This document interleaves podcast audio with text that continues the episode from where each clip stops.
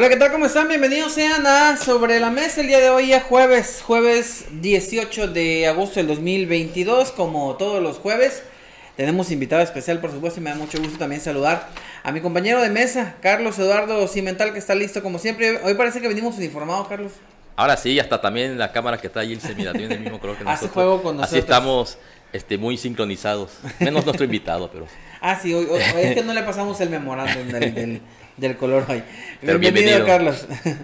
y a nuestro invitado, obviamente, también hoy saludamos, como todos los jueves, al secretario del Ayuntamiento de Escuinapa, Luis Alfonso Torres Medina. Bienvenido, licenciado. ¿Qué tal? Buenos días, muchas gracias por la invitación, por un jueves más. Al contrario, gracias por estar con nosotros. Y pues hoy hay varios temas, yo traía un tema, pero Carlos trae uno más de, más creo yo, de actualidad, prácticamente todavía estamos enmarcándolo, así que Carlos, adelante.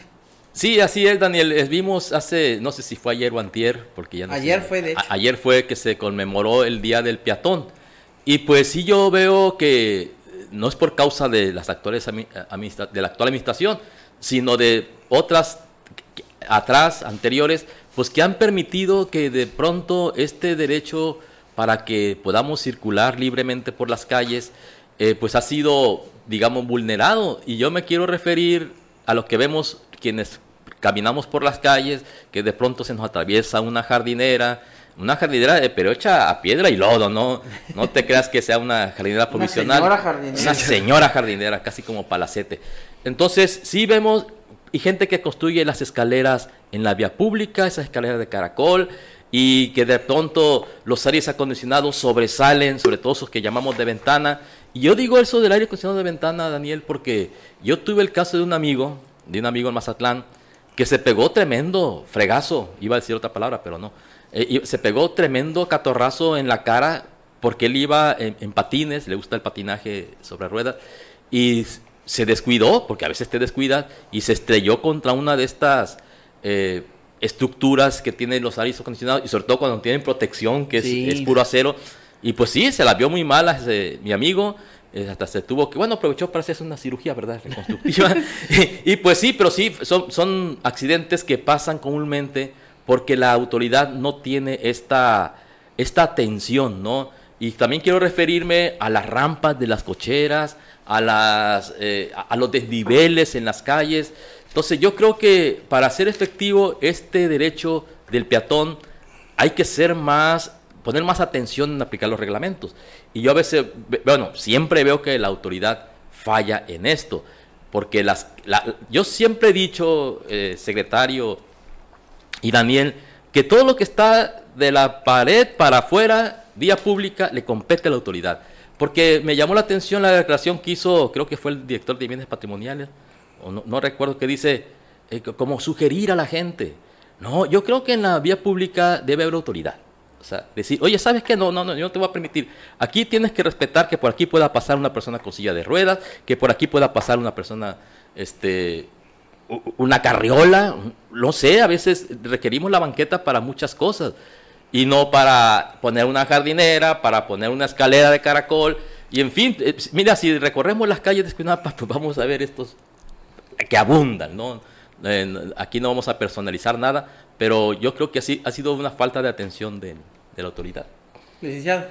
Muy bien, eh, es un tema importante. Efectivamente, ayer tuvimos precisamente el tema de la marcha de los derechos de- del peatón. Sin embargo, debo decir también que sí existe una serie de, de circunstancias eh, o de características o de hechos que debemos de tomar en cuenta, tal cual lo menciona, ¿no? En efecto, eh, siempre hemos hablado del tema de las políticas públicas. Aquí se trata no precisamente de una política a implementar, sino de una reforma que venga a formar parte del quehacer eh, cotidiano de los, de los esquinapenses, sobre todo en este caso, ¿no?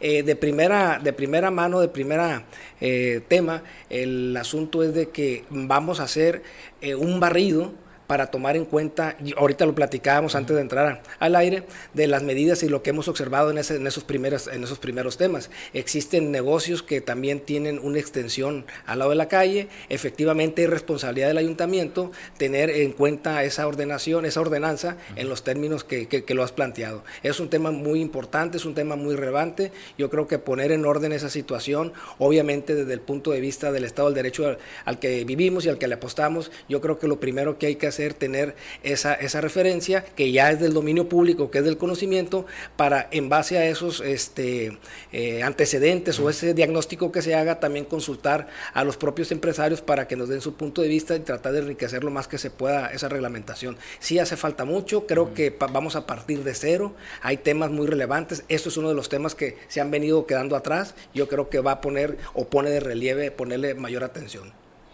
En este caso también yo, yo coincido con, Carlos y, y sí es un tema interesante, sobre todo lo de las escaleras, creo yo que, no sé yo, eh, cómo los regulan, cómo los, los, los, han trabajado, pero la parte eh, interesante, hemos visto en otros lados, que incluso llega la autoridad y las corta, las quita, las retira. Sí, sí, pues es autoridad, pero es autoridad. Pero digo yo, aquí no lo han hecho, hemos visto todavía las escaleras. De hecho, por aquí por la calle Morelos hay una en la que. no, es que no, no, no, donde voltees a ver, no, no, no. Sí, sí, sí. Entonces yo preguntaría aquí, eh, licenciado, ¿la autoridad puede llegar y remover esas estructuras sin aviso o hay que seguir un proceso para notificar? a, quien tiene esa estructura de que la tiene que retirar? ¿O qué hay que hacer para empezar a liberar esas banquetas para los peatones? Bien, eh, sí existe esa reglamentación, está obsoleta, no es muy aplicable, sin embargo, eh, debemos de decir que el Estado, eh, llámese Federación, Estado, Municipios, sí tiene la facultad para implementar esas sanciones, ¿no? Ya sea arrestos, este, que, que no sería el caso, sino como se trata de un tema de construcción, pues la cancelación o la inhabilitación de seguir construyendo. No es coincidencia, el día de ayer tuvimos la oportunidad de hablar con el delegado de Lina, del arquitecto Servando Rojo, que, con el cual vamos a celebrar un convenio para efecto de identificar también, muy interesante el tema, para ver y reconocer aquellas casas, habitaciones o inmuebles que están registrados bajo el esquema de, de la etapa pues, colonial, afrancesadas, que tengan un reconocimiento por el instituto que venga a preservar y a conservar las, las fachadas de algunos inmuebles que en Escuinapa se están dando y que de manera este, eh, sucinta hay, hay, que rescatarlas, mm, ponerlas en, la, en un catálogo para que siempre exista esa parte de la historia de Escuinapa, ¿no? No es coincidencia, el día de ayer hicimos la llamada, yo creo que la semana que entra eh, vamos a tener la oportunidad de, adentrarnos en el tema y obviamente celebrar el contrato correspondiente para respetar. En efecto, también sí, sí es cierto, sí existe la facultad, eh, no discrecional, sino la facultad del ayuntamiento de hacerse cargo de todas estas situaciones en el tema de, la, de las extensiones dentro de la vía pública. Pero sí pueden retirar ustedes. Sí, sí podemos, sí podemos. ¿Hay, algún procedimiento? ¿Hay un procedimiento? ¿Hay Yo digo que sí debe haber una notificación, y sobre todo respetando la garantía de la audiencia para ver las, para ver las causas que dieron motivo a esa, a esa extensión. Siempre vamos a ser muy respetuosos de ese Estado de Derecho. El artículo 14-16 nos dice que debemos de darle la garantía de audiencia de que ser oídos y vencidos los ciudadanos y por otra parte el artículo 16 constitucional nos obliga a emitir una resolución fundada y motivada que permita eh, eh, actuar en hacer la acción, sí, claro. O sea, y, y yo lo digo también, Daniel y, Luis Alfonso por la cuestión de que cada vez vemos que con estos tantos accidentes de motocicleta, pues cada vez tenemos más gente que requiere estar en estos dispositivos que son las sillas de rueda. Y pues si no vamos planeando, pues tenemos que, las proyecciones son contundentes, ¿no? Cada vez hay más gente que requieren estar, movilizarse en, en estos dispositivos. Y pues sí, necesitamos tener las calles eh, apropiada las banquetas. Digo, Dios quiera y no le pase a uno, tal vez con la vejez y no va a pasar, ¿no? Necesitaríamos andar en, una andadera o una silla de ruedas, en fin. Y hay que prepararnos para eso. Yo creo que a mí me gusta mucho la planificación, de ver hacia el futuro. Entonces, tenemos que ver hacia, hacia dónde vamos. Y si yo, yo pienso a veces que si cada administración se propusiera, y no es una idea mía, sino alguien me la dijo, ¿no? Eh, no recuerdo quién, me decía, oye, con que cada presidente, cada administración se dedicara a arreglar, digamos, tres calles, que ponerlas así como las, no sé si conoce las, las ciudades este, gringas, ¿no? Allá están parejitas las banquetas, uno puede hasta ir con los ojos cerrados, pone el GPS derecho y no te va a pasar nada. Aquí no. Aquí, si te quieres derechito con los ojos cerrados, pues te vas a caer a un escalón, te vas a tropezar con una jardinera, te vas a tropezar con una escalera. Entonces yo creo que se deben diseñar las ciudades de esa manera para que en el futuro no tengamos que padecer quienes vamos a llegar a esta etapa. Y hay que sumarle las banquetas, Carlos. Es todo eso, por O- eso o sea, es lo que el- decía. Sin duda alguna, sí. sin alguna duda, ah, de- sin duda alguna, forma parte de una mala planeación. o de no planear. Indiscutible. o de no planear. Entonces yo por eso digo, hay que ir planeando, este, incluso yo a veces le digo a la gente que está haciendo sus casas, oye, planifica tu casa porque luego hay gente que le gusta hacer los desniveles y se ve muy bonito, pero como si uno fuera a tener la juventud eterna. Sí, ya después Sí. uno no sabe ni cómo entrar ni cómo salir. Después ¿no? ya uno sabe cómo, eh, cu- cuando te fallan las rodillas, cuando te falla to- todo el, el carcaje La que trae, la estructura. es, es cuando uno dice, pues, ¿para qué hice esta casa así? Entonces, igualmente yo creo que las ciudades deben de diseñarse para que todos los to- toda la sociedad, entre ellos las personas que tienen discapacidades, podamos gozar de la ciudad, hacer una ciudad amigable, pues, amigable con sus habitantes. Entonces yo creo que hay que ir partiendo poco a poco con eso, que cada administración dijera, ¿sabes qué? La Hidalgo, la Francisco Pérez, las principales, vamos a hacerla así, ¡zas!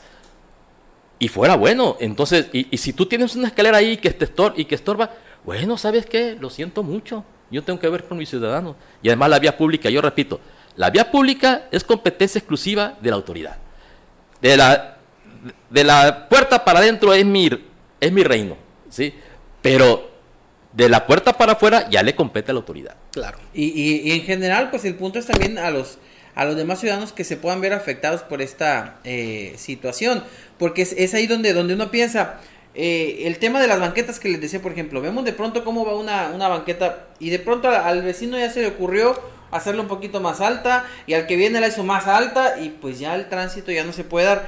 ¿Y el peatón a dónde recurre? Pues a bajarse, ¿no? Entonces, no sé si sea una mala planeación, si faltan permisos. Me acaban de, y lo voy a, lo voy a decir porque no me dijo que no lo dijera, la maestra Arlene Llamas, eh, que vive en el centro justamente, está, está, está construyendo un balcón y me dice, vinieron a pararme la obra. ¿Por qué, maestra? Porque al balcón le iba a poner unos pilares, que los pilares pues los iba, iba a anclar en la, en En la, la banqueta. banqueta. Y le dijeron que pues no, que por la- me pareció perfecto. Dije, pues está bien. ¿no? Claro, hay que motivar y Eh, justificar. y, y qué bueno que lo hicieron. Imagínate los pilares ahí est- est- estorbando, que sí los hay, ¿eh? que sí hay gente que los tiene así. Entonces dice, ya me, me diseñaron, me modificaron el diseño y van a anclar el balcón, dice, a la, a, la, a la casa, no sé qué tanta cosa. Ahora no me quieren dar el permiso. Bueno, pues ahí ya no sé yo qué, qué pasó, ¿no? Pero si ya tiene una modificación arquitectónica para que su balcón no tenga que estorbar la banqueta, pues yo no le veo objeción para que pueda, puedan darle el permiso. Pero digo, bueno, aquí hablamos de que ya hay una, aquí sí están regulando, o de menos a lo que me dijeron, aquí sí están pendientes de eso. Pero, eh, pues al parecer los anteriores no lo hicieron y tenemos un desorden en ese sentido. y, y es una chambadura porque políticamente es un costo que no creo que muchos gobiernos Sí, hay que quieran, pisar quieran- callos. quieran Exacto. entrarle. O sea, imagínense, no, hombre, el- porque van a decir, la presidenta me quitó la escalera que yo tenía de caracol afuera. Pero, pues al final de cuentas, esto orilla a que muchos peatones terminen con el riesgo de ser atropellados a tener que bajarse de una banqueta, secretario. Sí, sin duda alguna, como lo comentamos, sí es falta de regulación. Sí es falta de regularización del, del tema. Sin embargo, existen eh, situaciones muy específicas que hay que analizarlas. Obviamente depende y tiene que ver mucho con el dominio técnico del especialista en la materia. En este caso, en concreto que platicamos, eh, no sé si el volado, como va a quedar el balcón, tenga que ver con alguna eh, este, descompensación que con el transcurso del Habría que tiempo analizarlo. habría que analizarlo. Indiscutiblemente hay que invitar a la maestra a que vaya a la oficina para ver el tema en específico y obviamente pues hacer un traje a la medida de acuerdo a las necesidades, pero también de acuerdo al interés del ayuntamiento que representa en este caso a, a la, a la ciudadanía. ¿no? Fíjese que hay un comentario que nos deja la maestra Jenny Rodríguez Páez y al cual yo le quiero agregar, pero que no se vayan a molestar conmigo con el agregado. Dice la maestra, las fiestas que permite el ayuntamiento por las calles también vulneran nuestro derecho por libre tránsito. También hay, hay esa cuestión, que de pronto vienes tú muy tranquilamente y tas, te topas con que hay una fiesta, ya no puedes circular y, y a veces no sé en qué se basan para, para dar los permisos, porque de pronto ya no hay otra vialidad para salir por ahí hasta Sí. dos, tres, cuatro cuadras. Entonces, ese también es otro tema. Eso es un tema, ese es un tema. Y sin duda alguna no habría por qué molestarnos, al contrario, yo creo que es un aporte. Yo creo que también hay que adentrarnos en el tema para hacer la regulación correspondiente. Ah, no, es que yo, yo dije que se iban a molestar conmigo, porque yo también eh, agregaría, y aquí donde se pueden molestar, los velorios. De pronto que hay un, hay un, hay una persona que fallece, en su casa hacen el velorio y tapan toda la calle. Y no, a, lo mejor uno entiende por la noche, ¿no? Sí. Pero a veces todo el día está la calle tapada. Incluso ponen un carro en una esquina y ponen otro carro en otra esquina para que nadie pase durante el, durante el, velorio. Usos y costumbres. Pero me parece que en este punto ya deberían de regular un poquito más. Y más cuando son calles principales. De pronto ves por la calle por la Hidalgo, por la Hidalgo, eh, por la Gabriel Leiva. Eh, calles Francisco Pérez que son muy transitadas y que y que pues son un riesgo para quienes van a los velorios, incluso para... Y siendo que hay velatorios, no, ah, hay velatorios. Es, que pasa lo mismo, fíjate que ese, no lo había pensado así Daniel, y qué bueno que los pones de esa manera, porque ese es un problema similar al de, al de las fiestas, los, velorios. Porque también hay salones para fiestas. A ver, o sea, partimos, partimos de los dos temas que son importantes y son el propósito del comentario. Me pregunto, ex, eh, vulnera la libertad de tránsito, sí, punto. Y la tranquilidad de los vecinos, porque a veces, por supuesto. porque a veces, este, uno, bueno, me ha tocado sufrirlo en carne propia, ¿no? Aquí no, yo pienso que son las 2 de la mañana y la música sigue, ¿no? Y son las, en las casas de las fiestas, entonces eh, ni siquiera se acotan. Yo, a veces no me explico en base a qué dan permiso, yo creo que esto le corresponde a, a bienes patrimoniales. Oficial mayor, perdón. O sea, porque ni nos preguntan. Antes yo recuerdo hace muchos años cuando se, se hacía una fiesta de estas, pues pedían la opinión de los vecinos, ¿no? Y, y con que se oponga uno sería suficiente, ¿eh? porque este, hay, derechos. Entonces yo no a veces no me explico por qué dan permisos para hacer estas fiestas cuando se están afectando a, a, muchos vecinos. O sea, yo no quiero pensar en la gente que está postrada, porque de pronto hay, hay cierta desconsideración. Y yo creo que aquí hay, entra en acción los famosos don berenjenas, ¿no? O sea, que quieren hacer las cosas por sus pistolas. O sea, o, como hacer valer que ellos tienen cierta influencia sobre la autoridad o hacer valer que tienen ciertos conocidos en la autoridad que le van a permitir hacer eso. Porque uno llama y llama a, seguridad pública y pues no atienden, ¿no? O sea, o van, llegan, dicen algo, le bajan un ratito y al ratito ya está toda vez a todo volumen el, sonido. Entonces yo creo que estos porque repito, igual que en, en los velorios, hay casas funerarias que bueno, hay que pagar. Eh, igualmente para las pachangas, pues hay salones, de, fiesta donde lo pueden hacer y así movemos la economía, ¿no? O sea, en lugar de comprarse 100 cartones para hacer su festejo, pues compren 80 y con los 20 con, renten un local. y así todos llevamos la fiesta en paz. Bueno, los que están en la fiesta, ¿no? Uno, uno va a dormir tranquilo. Entonces sí, hace falta mucha regulación. Yo sé, como dice Daniel, que se pisan muchos callos. sí, sí, sí. pero, pero también muchos lo agradecen porque yo soy de los que estoy seguro que está primero el interés público al interés particular. O la sociedad, por eso vivimos en convivencia y por eso hacemos normas y reglas para que esta eh, armonía predomine y no estar conflictuados con vecinos, conflictuados con personas que toman la vía pública para hacer pachangas, para poner el, audio a todo volumen, para echarse su cerbatana. Que se metan a su casita, hombre. ¿Cuál es el problema? O que rentan un local. En, este yo creo que armaría la pregunta de la siguiente forma, eh, secretario. ¿Cómo regular estas cuestiones? O sea, ¿hay algo que les determine, no sé, al oficial mayor o a quien da el permiso? Bueno, eh, en esta calle se puede, en esta calle no se puede, eh, o bueno, si es aquí hay que hacer ciertas condiciones.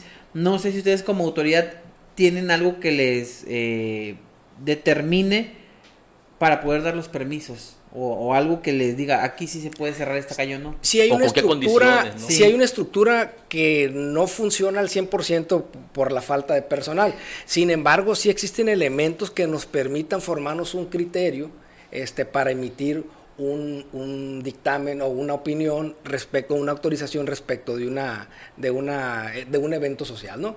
Eh, en cuanto al otro tema, viene a mi mente el tema del, del velatorio o de la, de las, ¿cómo le llamamos?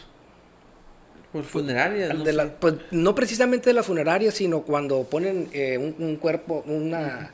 En... A mí también se me fue el nombre. Se me fue el nombre. No, se no, me escapó. No, no, no, no. Velorio. Un velorio. Ah, sí, velorio. velorio. capté la idea. Viene, viene a mi mente que a veces, y la mayoría de las circunstancias es por falta de recursos, pues, de los familiares, de poder atender, este, como Dios lo manda, pues un velatorio de esa naturaleza y con los vecinos y demás. Pero viene a mi mente la posibilidad de regularlo, de poder armar un, un velatorio público. Pues, Podría ser una ¿eh? opción. En el, ser una en, opción. porque me viene eh, al, el tema... Siempre hay que buscar soluciones, Sí, ¿no? sí, y esa sería una, porque bien muy atinadamente lo comentas, Carlos, ahorita el tema de, la, de las fiestas, pues hacen una, una cooperacha y de tal modo que rentan un salón, pero acá el esquema es distinto, ¿no? Uh -huh. Entonces, esa sería una, una de las opciones, uno de los, de los planes a, a, implementar, estructurarlo, diseñarlo y luego ejecutarlo, ¿no? No está nada mal, o, ojalá y no existiera, pero sin embargo es algo que tenemos que, al, al, que tenemos que recurrir. Y por la otra parte, sí existen los elementos necesarios discrecionales del oficial para rendir y emitir la autorización en las uh -huh. casas, ¿no? También es cierto que efectivamente está muy limitada la reglamentación. También es cierto que hay que adentrarnos en el tema para fortalecer esa parte que, que si bien es cierto, eh, es necesaria. Pues vamos a hacer una pequeña pausa en el 94.3 de FM. Ahorita regresamos. Está con nosotros el secretario del Ayuntamiento, Luis Alfonso Torres Medina, como todos los jueves, jueves de secretario. Y yo quiero cambiar de tema, eh, aprovechando, secretario, porque no, no, sé si nos quedó pendiente algo de los peatones, Carlos, porque... No, no, este, bueno, ya volviendo, que porque, porque se ya... van a seguir dando permisos, ¿no? Eso que, eso que, ni qué. Sí, sí, sí. Este, además el municipio requiere... Para, para terminar el tema del Para terminar el tema, cambiarlo. yo creo que es, es, sí se pudiera, pero regulado. A ver, eh, a mí me toca que a veces agarran mi árbol de mingitorio. O por qué no obligarlos a que tengan un baño portátil. Baño portátil, así los este, invitados pueden ir. Luego, o poner requerimientos, también mi jardinera amanece llena de, de, de, de platitos de comida y los limpia su servidor. O sea, entonces, yo creo que si se pudiera, bajo ciertas reglas, a ver, a las 10 de la noche vas a parar tu música, empieza tu fiesta más temprano. O sea, claro que nosotros entendemos la situación, yo al menos en lo particular, entiendo la situación de las familias, la situación de, de todo mundo que estamos pasando una crisis medio, medio fuerte y, y, y no quiero que parezca también que a, a uno le está, no, no, está este, pagando los dueños de salón de fiestas para que tengan más ingresos. No, no, por supuesto que no. O sea, eh, uno lo que, lo que busca es el derecho de todo individuo a tener un medio ambiente sano y a vivir una vida tranquila, nada más. Porque a veces resulta otra cosa, Daniel y Alfonso. Resulta que el sangrón es uno. Sí, claro. o sea, oye, ¿cómo este está el pidiendo? Amargado, luego de decir, el, no, no. el, está amargado. Tu o sea, derecho termina donde, donde empieza el del otro. pues. Exactamente, bueno, o sea, así debe, ese es el principio sobre el que debemos de partir, ¿no? Claro. Sí. Sí, sin duda. Bueno, eh, ahí, ahí les eh, cerramos. ¿Quiere comentar algo? De no, soy de la idea y me sumo también a, esa, a ese esfuerzo, a ese planteamiento para buscar Porque alternativas. Imagino que Mazatlán a, a, es lo mismo. Porque se han quejado, yo, yo veo las redes y, y, y, Debe de ser hasta. Pero sí forma parte de una nivel. cultura que hay que sentar las bases. Cultura del sinaloense de la pachanga. Sí, sí, sí, Hay que empezar. Pues bueno, veremos, veremos qué pasa. Ya, ya se van a molestar ahora con nosotros porque estamos tirándole a los que hacen fiestas en la calle, pero bueno. Ahí usted disculpe. Yo quiero entrarle con otro tema porque nos llegó una denuncia, secretario, de referente al tema de robo hormiga de mango. Eh, llegó un, un, unos productores, sobre todo que están, tienen sus huertas cerca del, de la zona del basurón, entre el polideportivo y el basurón. Y ellos aseguran que pues ya les han robado, ya no es robo hormiga, dicen, porque no. antes era moto con, con, con, costales y dice que hace días se metió una camioneta y sí. lo que pudo agarrar se lo llevó. Que han pedido apoyo de seguridad pública y que seguridad pública les dice que pues uno no tienen unidades y dos que no hay un convenio entre los productores y el cabildo para la vigilancia del robo hormiga, que tampoco pueden intervenir. Entonces, en este punto le pregunto qué tan real es esto de que hace falta el convenio y que no pueden actuar la autoridad municipal si no hay este convenio. La seguridad pública es una de las, eh, de las obligaciones del municipio, entre otras tantas, pero en el caso que nos ocupa no es necesario un convenio para entrar al, al tema de la, de la seguridad pública municipal. No es, no es requisito, no es.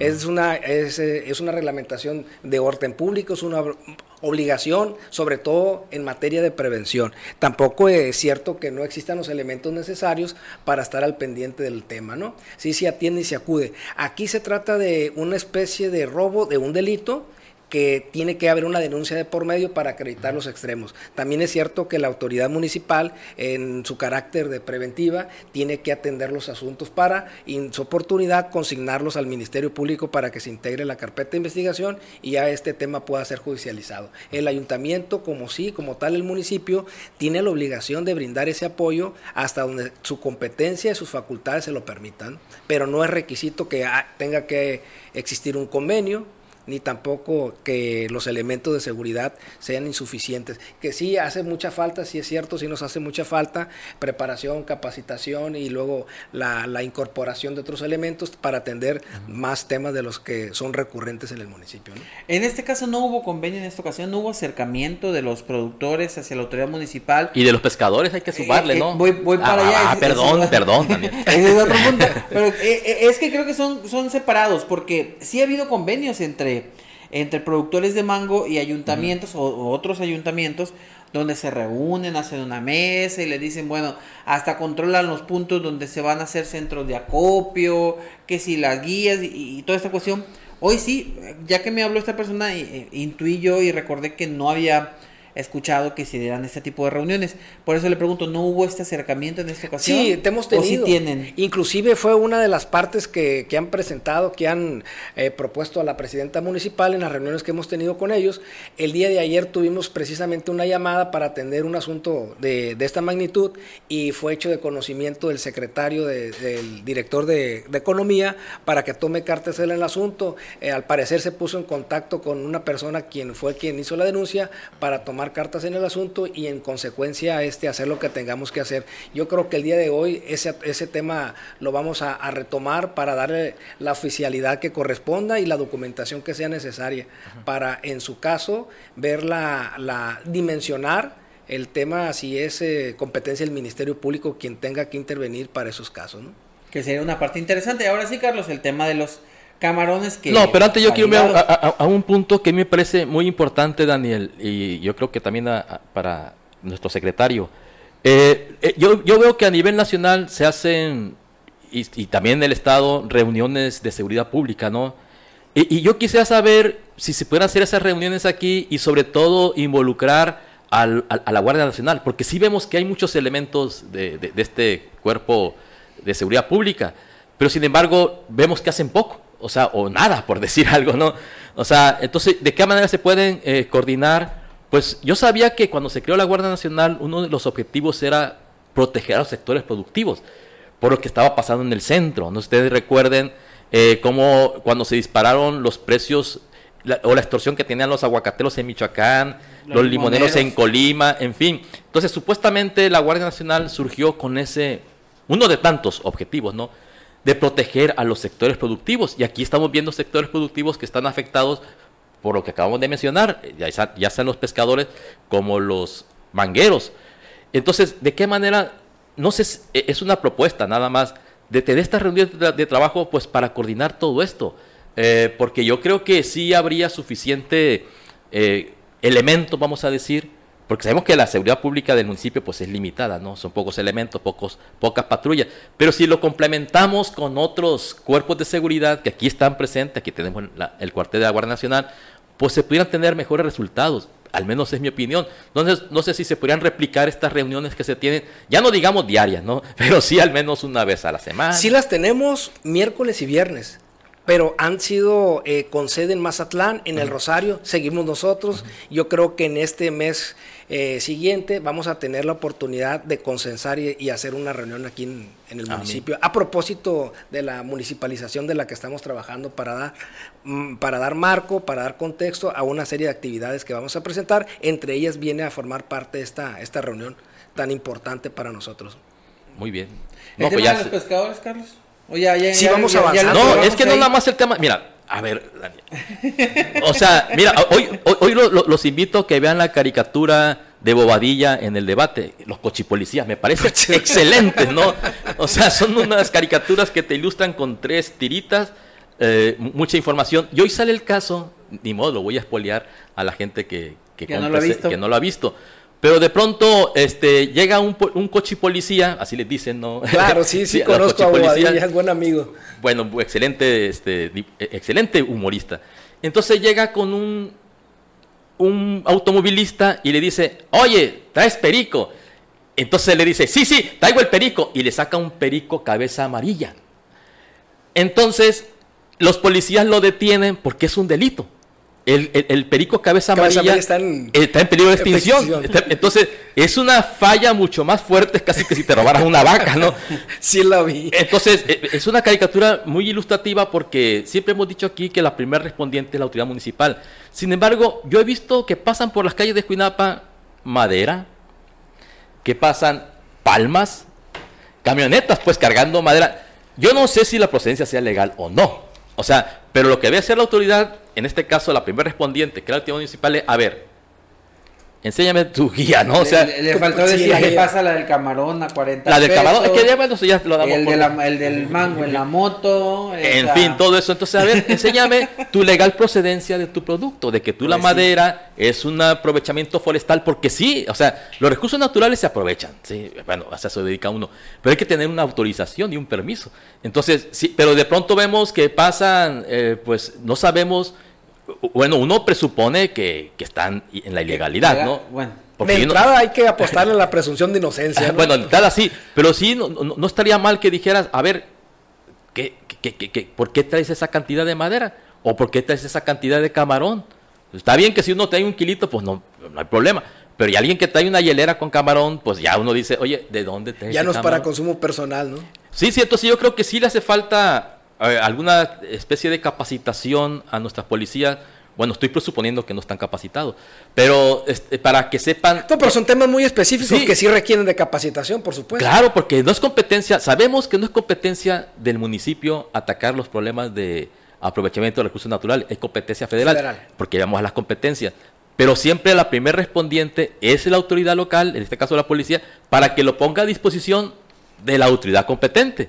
En este caso estamos hablando del Ministerio Público Federal. Entonces, sí, yo creo que a veces hace falta que, que nuestros policías conozcan cuando alguien está en la comisión de un delito. ¿sí? Como, en el caso de los aprovechamientos de los recursos naturales.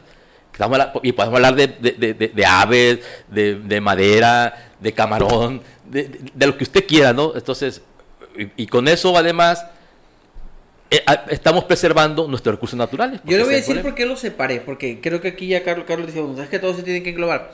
¿Por qué lo separé? Porque también ahora que se dio esto de la veda, parece que justamente saben que hablamos de eso. En la mañana tuvimos el sobre la mesa de eso y horas después el gobierno del estado gira un boletín donde Flor Emilia Guerra Mena dice que va muy bien el trabajo de, de vigilancia. Ahorita todo va bien. Y llovieron comentarios No, hombre. de todo tipo en la, en la publicación. Y hay alguien que, que me, mar- me manda un mensaje y me dice, nosotros hemos pedido el apoyo de la policía y nos dice que no hay bronca de ellos, que eso le toca al ejército, a la marina o a la conapesca. Porque, pues, entonces por eso yo separaba el tema. Los mangueros dicen, no hay convenio, no podemos. Los pescadores dicen, pues que no es de su competencia. Y, a- y, y ahorita que Carlos lo engloba, pues eso, a lo mejor si falta decirle a los policías, bueno, tú puedes entrar en el tema del mango, haya o no haya convenio de esta forma, y tú puedes entrar en el tema del camarón de esta forma, o, o hasta aquí está tu competencia jurídica, tu competencia legal, no sé, para que tú puedas hacer ciertos procesos, ciertos protocolos. O no lo saben, o no lo quieren saber, o no quieren colaborar, o, o sí les hace falta eh, el, poder, el poder tener a lo mejor eh, reuniones conjuntas con los representantes de los sectores para que se organicen en cómo atender esta situación. Yo por eso lo separaba, pero al final Carlos lo resume muy bien. Muy bien. Pues a ellos les toca, o sea, al final son autoridad y tendrán una, una competencia en algún nivel para poder actuar en cualquier tipo de, de estas situaciones. No sé, eh, ustedes como, como autoridad, vaya, y que la Dirección de Seguridad Pública está muy estrechamente vinculada a la Secretaría del Ayuntamiento, ¿cómo abordar estos temas? Debe de ser un tema, un tema también de, de de la cultura de la denuncia. Eh, si es cierto, la autoridad, siendo el primer respondiente, la autoridad municipal, tiene esa capacidad de poder hacerlo y la competencia de poder resolverlo y la competencia de poder canalizarlo ¿no? a la autoridad correspondiente. Es ahí de repente en, en el cual este, se pone a consideración por las sospechas infundadas que, digo, perdón, eh, que pudieran resultar de, un, de, un primer, eh, de una primera apreciación sin haber acreditado, sin poder acreditar pues, los salvoconductos, las guías y demás y las autorizaciones para transportar ese tipo de, de, especie o de material. ¿no? Eh, ahí es, se pone a consideración, se somete a la autoridad y ahí es donde la falta de denuncia de una persona que esté legitimada para poder este, darle frente al, al tema de la carpeta de investigación, es ahí donde se absolven o se resuelven los los, temas y no pasa, no pasa desde ahí. ¿no? no existe un seguimiento porque también la gente, eh, los empresarios, eh, de algún modo, hay que decirlo, les da miedo continuar con este esquema de, eh, de, denuncia. De denuncia. Dice la maestra Jenny también otro comentario muy bueno. En el caso del camarón que se anuncia su venta en redes sociales y que además, porque si lo ponen, se dice es de estero, no se puede presumir inocencia. Está en venta ahora y es un delito. Habría que pedir que este delito siga, se siga de oficio. Porque sí, ¿no? O sea, lo presumen. Tengo, tengo camarón de estero. Es correcta la apreciación de la maestra, el comentario es muy atinado. Debe perseguirse de oficio y con todos esos elementos, pero así, y ahí hay ya los elementos para que la autoridad, en este caso federal, proceda en consecuencia. Es muy atinado, muy válido y reconozco que el planteamiento es muy, muy certero. En el tema del mango ya dijo, vamos a buscar, vamos, dice usted, vamos a buscar formalizarlo. Y en el tema del camarón nos queda poco, poco más de un, poco menos de un mes, tal vez. Eh, ¿Qué se puede hacer ahí? ¿Buscarán algo o se, se puede eh, acercar a, a, las federaciones, a las cooperativas y que la policía pueda hacer algún acuerdo con ellos? ¿O es un tema que estrictamente el secretario tiene que verlo la, la federación? La, Secretaría de Pesca en este caso. No, no, no, es competencia. Nosotros actuamos de manera preventiva nada más en materia de seguridad, sin embargo ya con esos referentes que platicamos, con esos elementos, con esos componentes, sí ya la autoridad estatal y federal tiene que tomar cartas en el asunto. Estos comentarios, estos, estos anuncios publicitarios, pues son elementos que te permitan determinar, este, iniciar una carpeta de investigación. Porque ayer nos decía el presidente de la federación que pues ellos no pueden detener gente, pues ellos hacen vigilancia. No, pues claro que no, ellos no pues, pueden. Se llama vigilancia blanca. Así es, y en esta parte, si yo pregunto ahora, si ellos detectaran a alguien eh, que está saqueando camarón del estero, a lo mejor tarda más en llegar eh, la Conapesca, la Marina, ¿La policía municipal no podría intervenir con sí, ellos? Sí, porque hay flagrancia. En la flagrancia sí te puedes detener y bueno, eh, y tener el cuerpo del delito, ¿no? Porque tiene que estar la tarraya y todo eso. Sí, sí, sí. Inmediatamente poner ahí un término para ponerlo a disposición. Sin efecto, sin duda alguna, sí existe la facultad de la autoridad municipal de actuar en consecuencia. ¿Desde cuándo surgió esto, perdón, Daniel? Esto de, primer respondiente, porque yo recuerdo que en mi juventud no había escuchado esto. Bueno, ya ves que el derecho se va transformando constantemente, en los temas de carácter familiar se da mucha esa situación, entonces eh, por ahí la denominaron y la bautizaron con ese nombre, ¿no? Es el primer contacto que se tiene y es ahí donde debe de, fortalecerse toda la capacitación, todo el adiestramiento para canalizarlo a, la autoridad que correspondiente, ¿no? Entonces el primer respondiente tiene que estar capacitado en muchas de las materias para poder canalizarlo lo más pronto posible y desde luego este, que sea atinado, fundado y, motivado ese razonamiento para que vaya muy bien eh, cimentado, ¿no? Muy bien. Para la acusación en este claro. Que esa parte es importante. Eh, fue con la reforma al Código Penal, ¿no? Algo así, que se hizo hace poco, que también ya se Sí, porque es reciente. Los juicios orales. Bueno, relativamente reciente. por ahí se vino toda esa, toda esa cuestión. Voy a hacer otra pausa en el 94.3 de, de, FM, por favor no se desconecte, sigue con nosotros el secretario del Ayuntamiento de Escuinapa, Luis Alfonso Torres Medina, varios temas los que estamos tratando, si quiere opinar vía WhatsApp 695-108-9967 lo leemos y con mucho gusto le hacemos llegar cualquier comentario que usted tenga, así que póngase en contacto. Pausa, volvemos en el 94.3. Nosotros continuamos con más eh, sobre la mesa. Carlos, eh, pues ya hablamos de peatones, ya hablamos de mangueros, de camarón. ¿Qué más hay pendiente? Bueno, hay que hablar también este, de la integridad de las gentes que aplican esto, porque también se da mucho, y a, mí me pasó cuando estuvimos en la habitación del ingeniero Mahoma, que se hizo la policía ecológica, y, bueno, se intentó hacer, no porque creo que fue una llamada de petate, pero sí me llamaba mucho la atención que a mí me llegaban quejas de que eh, eh, las, personas que asignaron a esta, este cuerpo de vigilancia, que aceptaban las mordidas, porque también es eso, ¿no? O sea, si tú ves a alguien que trae miles de Ahora ya no hay corrupción. Bueno, entonces, ¿cómo poder tener los perfiles adecuados para que nuestros cuerpos policíacos no caigan en eso? Porque si yo llevo una tonelada de camarón y le doy, no sé, 5 mil, 10 mil pesos a, a, quien los detiene, pues va a seguir su trayecto la tonelada de camarón, ¿no? Entonces, ¿cómo formar eh, es una dura tarea, yo sé, eh, personas íntegras que sepan que le están haciendo un bien a la comunidad y que de alguna manera cuando se sanciona eso, de ahí vienen sus sueldos, o sea, de que entendamos que la función pública, en primer lugar, es un, es un puesto, yo, yo creo que hace falta que valoremos, o que el, funcionario público, en este caso un policía, se valore, o sea, el, el valor que debe tener ante la sociedad. O sea, yo creo que hace falta que nos reeduquemos en ese sentido. Porque la, la, educación que hasta ahorita priva es la de que el que no tranza no avanza, ¿no? Entonces... Muy, típica del mexicano. muy típica del mexicano. Pero ¿cómo despojarnos de esto? No sé si el nuevo modelo eh, educativo que viene lo vaya a tocar esto, ¿no? Porque ahora va a estar más predominante la cuestión comunitaria a la cuestión individual. Tiene sus, tiene sus bemoles, ¿no? Pero yo creo que si hace falta, así como los machos necesitamos reeducarnos, ¿sí? Porque hay, que reconocer que muchos, Daniel, este, crecimos en una cultura machista. Y necesitamos reeducarnos, pues, para que, cambiar nuestra manera de pensar. ¿Cómo reeducar a, los cuerpos de seguridad para que preponderen el interés público al interés particular que es una mordida? Porque con una mordida, sí es cierto, él resuelve sus problemas, pero se agrava o no se resuelve el que queremos resolver.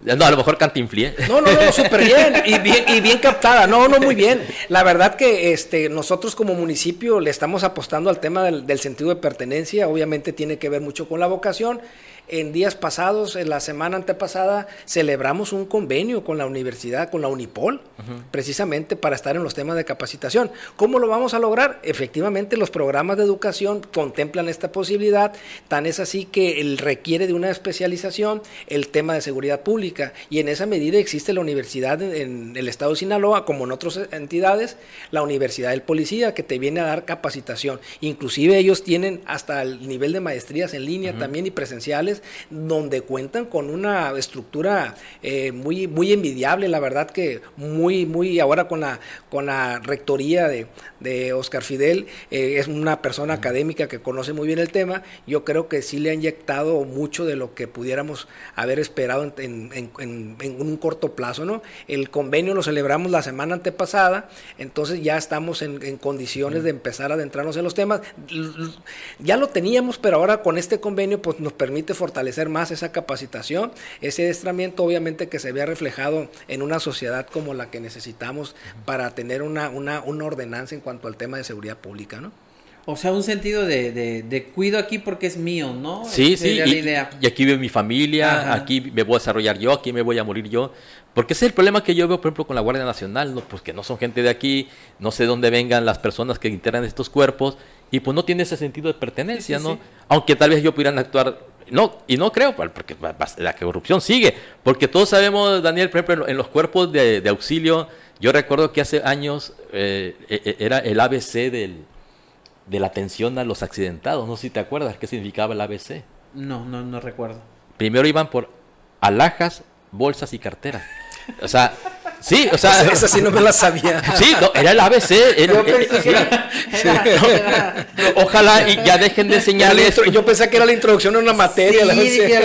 Sí, sí, yo también lo pensé así, pero claro. me dijo ABC, RCP, dije, pues no sé, el RCP medio lo conozco, pero el ABC no me lo. el, GPI también no lo sabemos, pero ese no. Pues, pues sí, era eh, eh, lo que primero que tenía que aprender: alhajas, bolsas y carteras. O sea, y por eso de pronto, pues no aparecía el dinero que traía la persona que se accidentaba, o de repente si traías un role, pues el role desaparecía. Desapareció. Y en fin, o sea, son cosas como muy arraigadas, ¿no? La sociedad mexicana eso de ser, es la viveza del mexicano, ¿no? El que no tranza El no que no avanza. tranza no avanza, entonces a mí sí se me hace muy difícil que nos quitemos ese tipo Pero de... sí hemos avanzado mucho con los códigos de ética, con los códigos Ajá. de conducta. Eh, Siempre han estado, Luis Alfonso. Sí, pero, pero ahorita ya no funcional a través de, de- de los esquemas del sistema anticorrupción. Tenemos Intosai, es una, eh, una eh, institución, un organismo internacional que tiene elementos muy contundentes y que los pe- nos permite bajarlos también al servicio público. Las vocaciones son muy importantes, desde luego. También existe la posibilidad esa de implementar el, el el sentido de pertenencia, que te sientas parte de una estructura, que te sientas parte de una autoridad y que con ese fortalecimiento que tengas, con la capacitación y con la vocación, yo creo que sí lo podemos lograr. A lo mejor tal vez no a un, corto plazo como, como quisiéramos, de la noche a la mañana, porque recordemos que es parte de una cultura que hay que ir sentando las bases, ¿no? Y sí, hacer, hacer honor, ahora sí que valga la redundancia, a eso que todos dicen, ¿no? honor y justicia. Casi todos los cuerpos de seguridad dicen honor y justicia. Pues yo digo que sí deben de ser honorables, ¿no? O sea, y a través, ¿cómo? Pues de eso, de que... Pues son principios, ¿no? Son principios De entrada ahí el tema, de- el, el, el cómo le llaman o cómo le decimos, eh, la, ins- la inspiración a- al buen gobierno nomás es un solo requisito, ser ciudadano. Y ser ciudadano implica Cumplir la ley. ser honesto, tener un modo honesto de vivir. Sí, ándale, también. In- interesante. Es- ese tema de la honestidad y la corrupción tiene mucho, sin duda, que, que- que platicar. Eh, pues estamos llegando a la, a la parte final. No sé si entramos con conclusiones, Carlos. Bueno, pues sí, el tema, bueno, el que traía yo acá es la cuestión de lo que se, se conmemoró ayer, Del del, Día del Peatón. Y sí, yo creo que se hace falta que la autoridad, eh, repito, son vicios ah, ah, ah, viejos, ¿no? Sí. Que necesitamos ir cambiando y yo creo que debemos ir, fuera un buen empiezo, un buen principio, que se hiciera el, propósito de ir regulando todo esto y corrigiendo. Porque ahorita lo que hay que corregir es mucho, ¿sí? Este, repito, una vez dijo un, un urbanista que estuvo en Mazatlán dando una conferencia, eh, era, él era de Bogotá, de allá de, de Colombia, y le decía al presidente municipal, presidente municipal en ese, en ese entonces era el Diablo Higuera, le dice, lo invito a que se suba a una silla de ruedas y transite por las calles de la zona dorada, a ver si va a poder. O sea, necesitamos eso, que la autoridad se ponga en los pies de las personas o en la silla de rueda de la persona que requiere tener espacios eh, para su movilidad adecuada. Entonces yo creo que fuera bueno al menos que se trazaran esas metas, de decir, ah, ¿sabes qué? Tres calles, vamos a hacer las banquetas apropiadas para que la gente que ahí circula en sus dispositivos eh, pueda hacerlo libremente. Y entonces tendremos quienes vamos a estar en esa edad ya preparados para tener poder jugar carreritas en las En las banquetas. en las banquetas, ¿no? Así Va a con otro, otro viejito, otro imagínense. Ya después- ah, sí, van a tener que ser los viejitos que van a andar a todos los Arrancones de sillas de ruedas. ¿no? arrancones de silla de ruedas. Bueno, eso, hay, hay que, hay que llevar el humor siempre a todo esto. Claro. Pero sí, yo creo que hay, hay que ir preparándonos para lo que viene. Este, hay que ir diseñando las ciudades que sean amigables para Sí. los habitantes. Y esas ciudades que son amigables para los habitantes son las más visitadas. Claro. O sea, Tienen ese plus. Y tienen ese plus, o sea, y, o- y la gente invierte más ahí, en fin, trae muchos beneficios si nos apegamos bien a los reglamentos de construcción. Vamos a acuñar eh, la, eh, la- la frase esa más allá del de pueblo mágico, ¿no? Sí, Un plus. Un plus amigable con el medio, o sea, amigable con los ciudadanos, o sea, Así lo puede, turísticamente funciona. Ven, Escuinapa tiene un plus. Y sí lo tiene, sí lo tenemos. Secretario, conclusiones. No, pues muchas gracias por la invitación. La verdad que eh, nos quedamos con una tarea importante. En conclusión, yo nomás quiero decir que sí vamos a, sí estamos tratando de, en, lo en un corto plazo, sentar las bases sólidas para todo esto. El tema de la policía ecológica es un tema que muy recurrente, Muy lo trae la presidenta también. municipal en mente, ya trae un programa, un, un proyectito ahí con, con una de las agentes que viene a formar parte de importante en la seguridad pública, que es el tema de la prevención, y yo creo que en, en corto tiempo estaremos dando a conocer. Yo me quedo, la verdad, con, con más allá del foro en análisis, con toda una serie de esquemas y de temas que hay que resolver y darle seguimiento. Por la atención de todos los que nos escuchan y las propuestas y las, los mensajes que nos mandan, eso nos fortalece también a nosotros para tomar en cuenta todas esas aportaciones. Como si le hiciera falta chamba, de aquí sale con un montón. Al secretario. Pues bueno, eh, yo, yo creo igual, eh, es un tema de, de autoridad, es un tema de organización, es un tema también de como ciudadanos sabemos que está mal poner nuestra escalera en la maqueta y aún así lo, lo hacemos. Creo yo que es un tema donde los ciudadanos tenemos que también cumplir nuestra responsabilidad como ciudadanos y entender hasta dónde está mi libertad y mi derecho y hasta dónde estoy afectando la libertad y el derecho de los demás. Y en este caso, pues a la, la autoridad ponerse las pilas, secretario, no es fácil, el costo político a veces les duele más a los, a los que están en, en, en un puesto público, eh, pero a veces es necesario asumirlo y, y, pues por el bien de la, de la comunidad, ¿no? Que de eso se trata. Pero son más los aplausos que los chiflidos, Creo son más sí. los aplausos que al los final, chiflidos. Sí. Al final vale la pena. Pues muchas gracias, eh, Carlos Eduardo Cimental, hasta mañana. Hasta mañana, si Dios quiere, con un nuevo tema. Secretario Luis Alfonso Torres Medina, muchas gracias y hasta el próximo jueves. Al contrario, nos vemos el próximo jueves si Dios quiere. Muchísimas gracias. Nosotros nos despedimos, quédese con la buena música 94.3 de FM y pues yo me lo espero mañana con otro tema sobre la mesa.